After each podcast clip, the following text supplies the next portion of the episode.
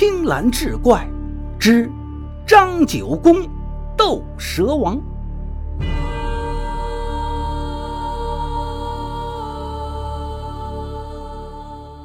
话说清康熙二十四年仲夏，杭州南屏山下来了一群叫花子，老老少少十几个，为首的是一个头发胡子花白的老乞丐。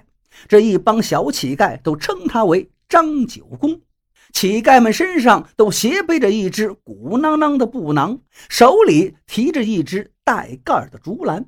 这时候晨曦初露。他们先在山下的净慈寺外歇了歇脚，就在张九公的率领下向南屏山进发了。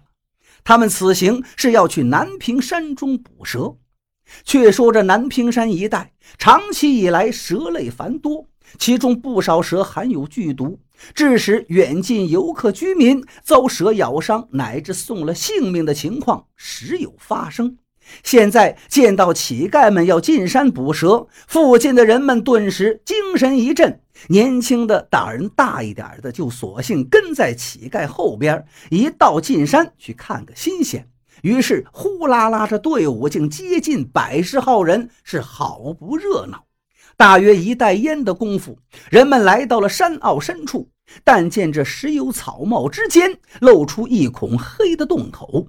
洞口直径能有一尺多，四周石滑草低，无遮无挡，一看就像是常有大的活物出入的所在。近前的人们不由得倒吸了一口冷气，本能的往后退了又退。张九公二目如电，迅即扫视了一下洞口周围的形势，然后就在洞口前面的一小片平地上迈开了雨步，转出了几个圆圈。他一边转，嘴里还一边念念有词。所谓的雨布，相传是远古时候大禹爷治水，终年奔波劳累，脚上生了病，走起路来是一颠一跛，世人称之为雨布。后来的巫师呀、道士做法的时候，往往仿效这种步伐，所以也称为雨布。雨布祈祷已毕，张九公俯身上前，面对洞口，双唇聚缩成喇叭状，运足满腹之气，向着洞口呼呼呼连喷三口，便听洞里传来了隆隆隆的响声，让人发瘆。再看这一帮乞丐，这时已经排成燕字，分立洞口两旁，各自伸手从布囊中取出大把的青草叶，塞进嘴里猛嚼起来，眼睛却瞪成铜铃一般盯着洞口。说时迟，那时快，洞里响声刚过。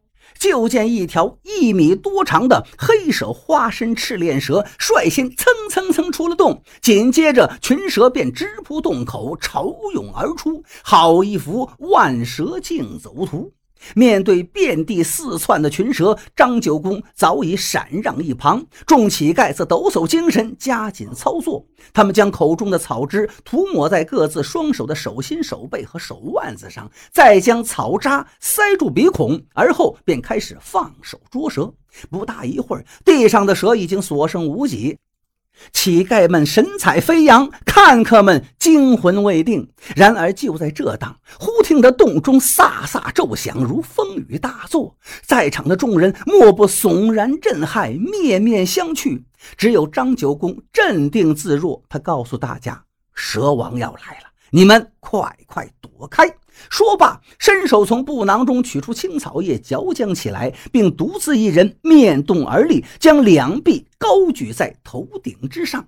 眨眼功夫，洞口有恶风扑面扫出，险些将张九公击倒。携着恶风，一条青身黄头大蛇，头上长着短肉角，身子有人的大腿粗细，轰然飞将出来，尾巴一甩，便将张九公盘起了三匝。那蛇缠住了人，就昂起带角的大头，张开大嘴，吐出长心，连连向张九公头脸上喷气，发出嗡嗡的响声。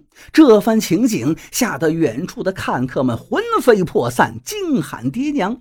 张九公被那蛇王缠住身子，顿时呼吸困难，面如土色。但他咬牙强忍，紧闭双目，赶快将嘴里的草汁猛地喷向蛇头。说来也怪，偌大个蛇王挨了张九公这几番喷洒，居然立马就耷拉下头来，再也不能喷气了。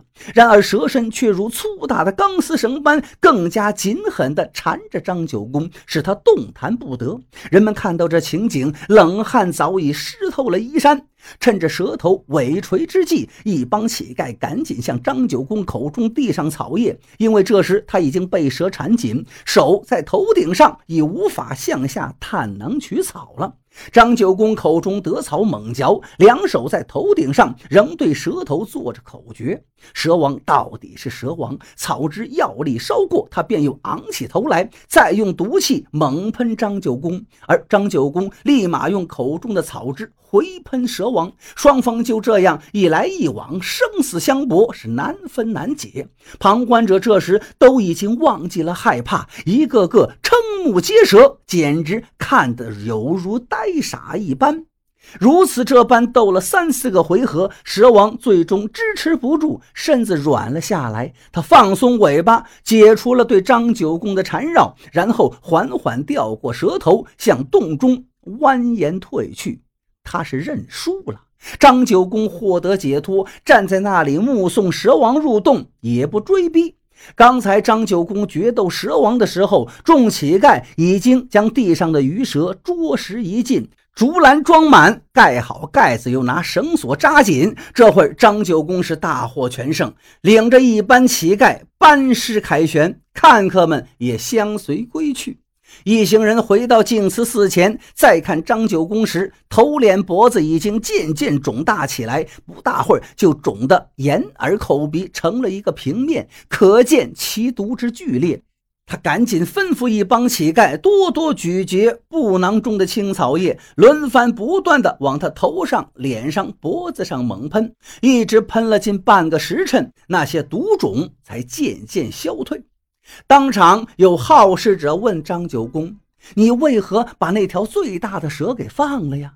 张九公笑道：“那大蛇乃是蛇王，我要是收拾了它，四山的蛇王都会赶来相拼，恐怕我们这些人就没有能活着的了。”天已傍午，寺前的商贾居民见乞丐们捉了附近山中的毒蛇，都觉得快意，于是大家凑些银钱，在寺前的酒家。置办酒席款待乞丐们，张九公和他的徒子徒孙酒足饭饱，十分高兴。临走时，将布囊中剩余的青草叶留给了这些人们，叮嘱他们道：“这种草最能解毒，无论蛇咬、吸蛰还是生疮长疖，嚼了这种草敷在伤口，立马就好。”说罢，众乞丐提上沉甸甸的竹篮，径奔药铺。